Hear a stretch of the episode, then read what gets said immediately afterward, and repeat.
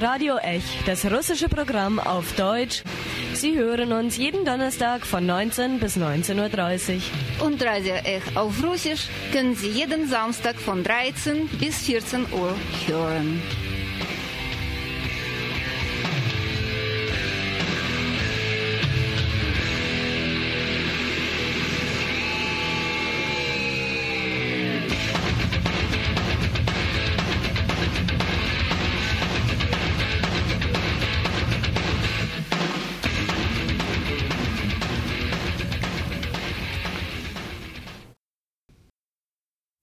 Guten Abend, liebe Radiohörerinnen und Radiohörer. Im Studio ist Dimitri. Und heute geht es bei uns im Radio Ech um etwas zwar sehr, sehr Aktuelles, aber um die historische Dimension sozusagen des Aktuellen, also quasi Geschichte der Gegenwart, wie eine doch sehr gute Schweizer Webseite auch heißt. Worum geht es bei uns heute? Es geht um die ganzen Territorialkonflikte, wie man sie so schön nennt, umstrittene Grenzen in der ehemaligen Sowjet Sowjetunion. Wobei umstritten sind sie sehr oft ähm, eigentlich dadurch, dass da jemand kommt und sagt, gefällt mir nicht, egal wie berechtigt meine Meinung ist. In dem Fall das bekannteste heute ist eben die ukrainische Ostgrenze zwischen der Ukraine und Russland im Donbass. Nun, das ist ja tatsächlich eine Grenze, die umstritten ist, weil die Russen beschlossen haben, ja, gefällt uns nicht und fertig ist. Aber die Frage ist dann natürlich, ja, wie kommt diese Grenze überhaupt zustande? Wo sind ihre Wurzeln zu suchen? Und darüber, über diese ganzen Fragen, wo, was sind diese Grenzen, wie, äh, wie vernünftig sind sie sozusagen, wie, wie nicht legitim, wie gut begründet sind sie sozusagen, wollte ich äh, mit Stefan Rindisbacher sprechen, einem Historiker aus Bern, der gerade dazu auch gerade forscht zu Territorialisierungsprozessen beziehungsweise wie die Grenzen in der frühen Sowjetunion gezogen wurden. Wo kommen diese Grenzen eigentlich her? Deswegen begrüße ich dich. Hallo Stefan. Ja, guten Abend. In dem wieder eine, würde ich sagen, schwierige Frage. Also wo kommen die Territorien oder die Grenzen innerhalb der Sowjetunion her oder im Sowjetstaat? Ist nicht ganz einfach, weil am Anfang, also in den Jahren des Bürgerkriegs war es absolut noch nicht klar, auch für die Führung der Bolschewiki, ja, welches Territorium werden wir überhaupt beherrschen? Also es ist, es ist nicht nur einfach die Frage eben, welches Territorium werden wir beherrschen, sondern auch wie werden wir es beherrschen, denn ja, ja, gut. es war ja oder werden wir überhaupt? Also weil äh, manchmal hat es auch äh, ziemlich böse ausgeschaut für die Bolschewiki. Noch ja, gut, aber als, als äh, so ein Revolutionär mit Sendungsbewusstsein denkst du halt nicht daran, dass du scheitern würdest. das mhm. ist ja. Na gut, das ist eine andere Frage, aber Lenin hat schon auch mit einem Scheitern gerechnet. äh, nee, also am Anfang äh, streben die Bolschewiki eigentlich eine sozialistische Weltrepublik an, die dann irgendwie gegliedert wird Sie rechnen nur nicht damit, eigentlich in, äh, sagen wir, auf dem Gebiet des ehemaligen russischen Reichs halt dann eingepfercht zu sein, äh, was sie dann am Ende des Bürgerkriegs aber sind. Äh, und praktisch mit dieser Herausforderung konfrontiert wird darüber debattiert, ja, mh, äh, wie organisieren wir diesen Raum?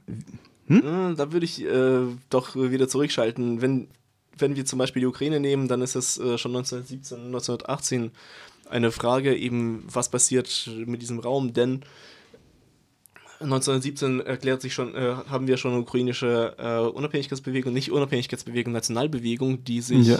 äh, die eben für eine ukrainische Autonomie eintritt und die Bolschewiki in der Ukraine, die ja eine Stadt, ähm, eine Stadtpartei sind sozusagen und die eine vor allem eine russische Partei ist, die haben überhaupt nichts mit dieser ukrainischen Autonomie am Hut. Die hören zum ersten Mal mehr oder weniger davon, dass, es, dass sie sich in der Ukraine befinden, nicht in Südrussland.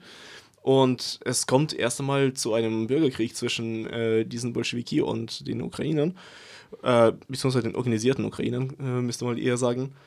Mhm. Und erst im Verlaufe dieses Krieges müssen die Bolschewiki quasi eigentlich auch von oben, von Petersburg, äh, von Moskau aus, von Lenin auch dazu gezwungen werden, jetzt ähm, doch nationale Sprache zu übernehmen, sich auch als ukrainische Bolschewiki zu bezeichnen, mhm. äh, eben für eine ukrainische sowjetische Republik zu kämpfen, was sie eigentlich gar nicht wollen. Also es ist ja. wirklich ein sehr, sehr schmerzhafter Prozess für, für die Bolschewiki in der Ukraine die halt überhaupt nichts mit dieser Ukraine am Hut haben wollen.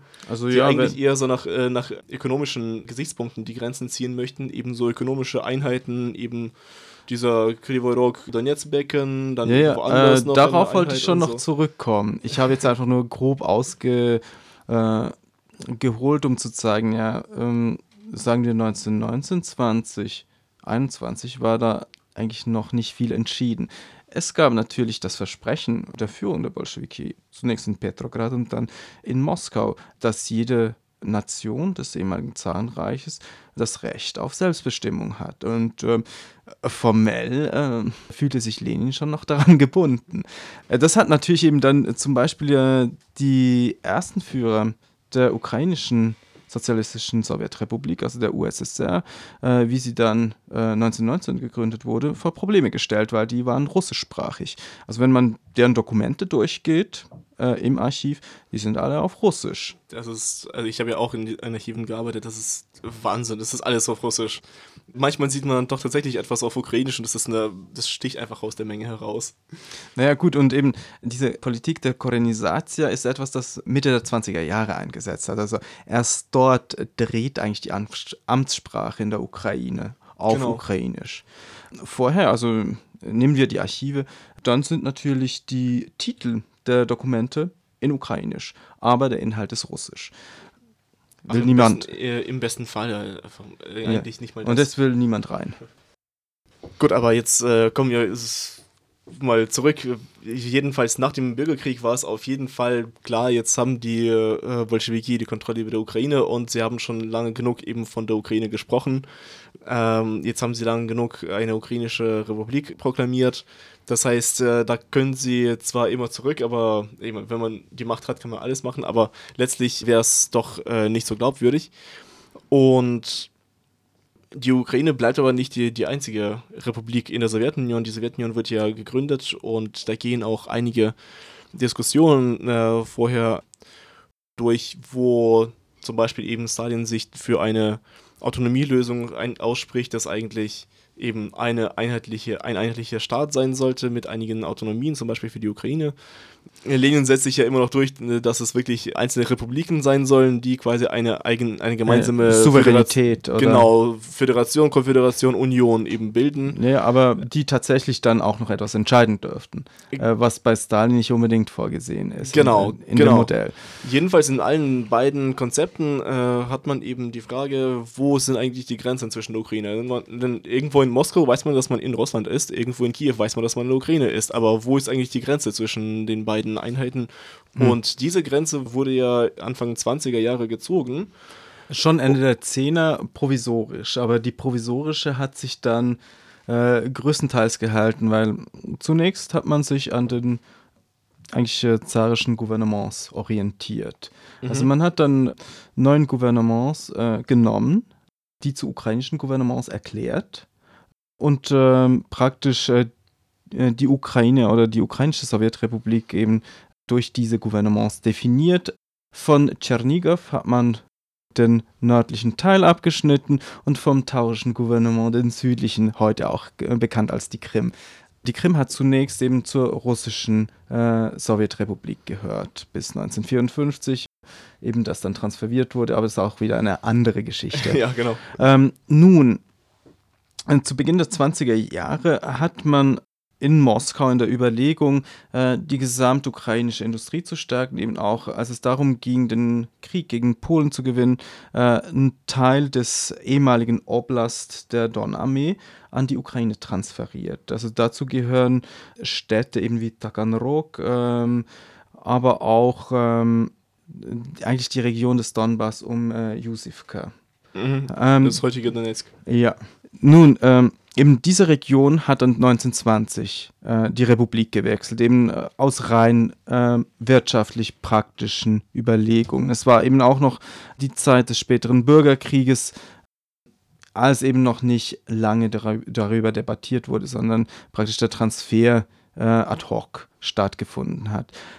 Dann in den 1920er Jahren ähm, waren sich beide Seiten, also sowohl die russische als auch die ukrainische Seite, bewusst, dass die administrative Grenze, wie sie gezogen war, nicht ideal war. Es gab dann unter anderem äh, Städte oder Dörfer, die entlang der Bahngleise getrennt waren. Also im Osten ist äh, das bekannteste Beispiel äh, Tschertkova. Dort ist das Problem äh, gewesen, also es überdauert bis heute, weil keine Lösung gefunden wurde und die Grenze blieb bei den Bahngleisen. Dass äh, eben die Administration äh, von der einen Seite nicht mit der anderen konnte und dann äh, zum Beispiel die Erde abtransportiert werden sollte, äh, sie sich nicht einigen konnten, also wer jetzt den Transport organisiert und die Ernte verrottet ist. Oh. Ähm, also das kam natürlich in der Sowjetunion, wo die Nahrung knapp war, nicht gut an. Deshalb haben beide Seiten versucht, irgendwie solche äh, Fälle irgendwie zu regulieren. In den meisten Fällen ist es sogar gelungen. Also hat man dann eine einvernehmliche Lösung gefunden, wo dann äh, einmal die Grenze zugunsten Russlands und einmal äh, zugunsten der Ukraine korrigiert wurde. Jetzt von der ukrainischen Seite gab es dann aber auch noch, ähm, also natürlich in Absprache mit dem Zentrum in Moskau, den ähm, Vorschlag, weite Teile des Nordens, also der nördlichen Grenze rund um die Stadt Belgorod ähm, der Ukraine anzugliedern, weil dort die ähm, Bevölkerung größtenteils, also nicht äh, homogen, sondern eben nur größtenteils ukrainischsprachig war. Ähm, zudem kam, dass äh, die Wirtschaft dieser Region, ähm, eben die vor allem auf ähm, Zuckerrübenanbau, aber auch auf, ähm, sagen wir, äh, Sonnenblumenkernanbau spezialisiert war, äh, grundsätzlich eher ähm, zur Ukraine hin tendiert hat, also eher Wirtschaftsbeziehungen zur Ukraine gegen Süden hatte. Und es eigentlich so mehr Sinn gemacht hätte, zu dem Zeitpunkt, äh, dieses Gebiet ähm, der Ukraine oder der ukrainischen Sowjetrepublik anzugliedern. Ähm, die zuständige Kommission, die berufen wurde, hat sich sogar dafür ausgesprochen. Die Vorlage ging dann an, den, an das zentrale Exekutivkomitee, also die nominelle Staatsführung der Sowjetunion, ähm, wurde aber dann dort ähm, abgelehnt. Also da hat die Parteiführung dann interveniert äh, mit dem Argument, ja, wenn wir jetzt das Gebiet noch zur Ukraine transferieren, äh, dann wird diese Republik zu mächtig. Oh. Ja, es das arme kleine Russland. Ja, ja. ja, also so hat sich wirklich äh, in der internen Sitzung äh, äh Avel Yenukice, der von der Parteileitung damit beauftragt war, äh, ausgesprochen. Also äh, ähm, es sieht jetzt so aus, wenn wir da noch äh, die Ukraine zusätzlich unterstützen, ähm, ja, dann könnte es schädlich sein für die ganze Union. Und deshalb wurde das abgeblockt. Äh, es gab dann äh, kleinere Gebietstransfers zugunsten der Ukraine aber ähm, eigentlich nicht mehr größere. Also äh, kleinere im Sinne von jetzt einzelne Dörfer oder, oder einzelne, ähm, sagen wir, ähm, äh, wo äh, praktische ähm, russisches Gebiet von ukrainischem um, umschlossen war äh, im Ur mhm. also wenn man die ursprünglichen Gouvernementsgrenzen angewandt hätte. Das war mhm. in der Region Putivl äh, der Fall. Also die Stadt ja. wurde dann von Russland äh, an die Ukraine transferiert äh, 1926. Ähm, andererseits ähm, hat dann die Parteiführung dar darauf bestanden, dass die Stä äh, Städte Schachte und Taganrog ähm, wieder zurück von der Ukraine an die RSFSR transferiert wurden, äh, weil ähm, so die Begründung eher die Bevölkerung eigentlich gar nicht mehrheitlich ukrainisch sei und die, also vor allem dann Taganrog als Tiefseehafen für den Nordkaukasus gebraucht würde dem Argument kann man folgen oder nicht, aber äh, praktisch mit dem äh, der Begründung ging es dann durchs Politbüro und äh, die unteren Stellen hatten sich daran zu halten. Das ist eigentlich interessant, weil Taranrog äh, selbst ist ja, das ist so ein interessanter Fall, wo die Stadt selbst zwar tatsächlich mehrheitlich russischsprachig war, ja, heute selbstverständlich ist, äh, aber das Umland äh, halt eben ziemlich äh, sehr stark überwiegend eben ukrainisch war. Und deswegen, ja. wenn man es nach ethnischen äh, Kriterien angewandt, äh, vorgegangen wäre, dann müsste tatsächlich dann entweder die Stadt ebenfalls im ukrainischen Gebiet zuges zugeschlagen werden oder eben die Grenze mhm. quasi am, am, an der Stadtgrenze entlang gezogen werden, womit äh, Taganrog quasi einfach mitten im Nirgendwo wäre. Ähm, und ja gut, dieses wunderbare Argument mit Tiefseehafen für Nordkaukasus ist ja wirklich ein absoluter Witz, weil Azov, Asovisches Meer ist jetzt äh, nicht unbedingt so ein Tiefsee. Ja, das kommt dazu. und außerdem ist Taganrog ja so weit weg, wie es eben eigentlich geht vom Nordkaukasus. Also dazwischen hat man auch einige, einiges mehr an, an Häfen, Mhm. die auch wunderbar genutzt wurden äh, und auch immer noch werden. Insofern, es ist, es sind wirklich, äh, das ist so eindeutig vorgeschobene Gründe, wie mir scheint, äh, dass eigentlich diese eigentliche äh, Begründung eben in diesem anderen Fall zu suchen wäre, wie eben wie in Belgorod, also an der Grenze zu Kharkov. Ähm, ja, die, die Ukraine wird zu mächtig und das arme kleine Russland äh, verliert dann mehr oder weniger die Macht in, innerhalb der Union. Oder jetzt aus äh, Sicht des Zentrums ähm, praktisch die mächtigste Republik, also das war eigentlich ähm, die Ukraine innerhalb der Union, wenn man von der RSFSR absieht. Ja, Könnte wenn man von ihr absieht. ja, nee, gut, aber das Zentrum hat dann auch so gedacht. ähm, nee, nee, äh, die könnte zu einem Unruhefaktor werden. Genau, ja, ja. Also Ja. Es, ist, es sind eigentlich, was ich interessant finde, ist halt, äh, man muss natürlich dabei, dabei immer noch betonen, die Grenze wurde mehr oder weniger nach ethnischen Kriterien gezogen. Also Nee, es wurde dann eigentlich so bestimmt, ja, äh, ist das Gouvernement mehrheitlich ukrainisch. Also man hatte noch Ja. den Zensus äh, von 1897. genau, ja. Äh, und man hat eigentlich diese äh, statistischen Daten äh, mal der Entscheidung zugrunde gelegt, weil man hatte gerade nichts Besseres. Ja, genau, ja, klar. gut, klar. Aber gut, aber gerade diese Gebiete, die dann äh, hin und her geschoben wurden, eben, eben im Donbass zum Beispiel, das sind ja nicht mehr die alten äh, Grenzen, das sind ja eigentlich komplett die, eher Das die sind, neuen dann, Grenzen. das sind äh, vollkommen neue. Weil Genau. dort wurde dieser Oblast der Donarmee ähm, eigentlich zweigeteilt. Genau. Zwischen äh, der USSR, also der ukrainischen Sowjetrepublik und der RSFSR. Ja. Und das ist halt. Und die Kriterien dabei, die entscheidenden waren die ethnischen, so wie ich es verstehe. Und dazu noch. Wirtschaftliche, wirtschaftliche Aha. auch. Also, äh, also es es sind da eben dann äh, das, was ich schon vorhin damit gemeint habe, widersprüchliche Tendenzen innerhalb äh, der Moskauer Führung selbst. Also man ist sich nicht genau sicher, will man jetzt ähm, äh, dem neuen Staatsaufbau rein wirtschaftliche Kriterien zugrunde liegen. Also da gibt es auch Pläne bei Gosplan. Also die können mit nationalen ähm, territorialen Einheiten nichts anfangen. Also Ja, das die- kann ich mir gut vorstellen. Nee, nee, also die lobbyieren in Moskau auch zu Beginn der 20er Jahre für eine vollkommen wirtschaftliche Lösung. Also wir brauchen die nationalen Republiken nicht. Ja, die können irgendwo ihre kulturelle Autonomie haben, aber wir wollen eigentlich jetzt die Wirtschaft aufbauen. Und deshalb brauchen wir ähm, als grundlegendes Prinzip für den neuen Staat wirtschaftliche Kriterien. Und da können wir eigentlich alles ähm, Traditionelle auflösen und etwas vollkommen Neues erschaffen. Also äh, im Plan von Gasplan äh, äh, wäre die Ukraine zweigeteilt worden, Ah. entlang des Dnieper. Ja, logischerweise, genau. Es sind Ja. unterschiedliche. Man könnte das, und das unterschiedliche äh, Wirtschaftseinheiten durchziehen. Ja, und dem ziemlich klar äh, gibt es einfach so eine schräge Teilung. Ähm, äh, und äh, verständlicherweise von Seiten der ukrainischen Sowjetregierung gab es da heftige Proteste und die haben sich dann auch durchgesetzt. Also der Gosplan äh, äh, Entwurf ist dann in der Versenkung verschwunden, ziemlich schnell. Ja, das ist eigentlich interessant, weil äh, jetzt innerhalb der Sowjetunion, das, die ja doch total russisch dominiert war, ähm, ist es eigentlich eine eben diese scheinbar logische Erklärung, ja, wir machen jetzt äh, ökonomische, wirtschaftliche Aufteilung oder Ordnung des Gebiets, die äh, läuft in der Praxis eigentlich darauf hinaus, dass alles russisch wird. Dass es eigentlich die ganzen nationalen Einheiten verschwinden und äh, alles ein riesiges Ozean an, aus Russen, ja, die jetzt Sowjetmenschen heißen, sozusagen, wird. und das einzige Zentrum, das es gibt, ist eigentlich in Moskau.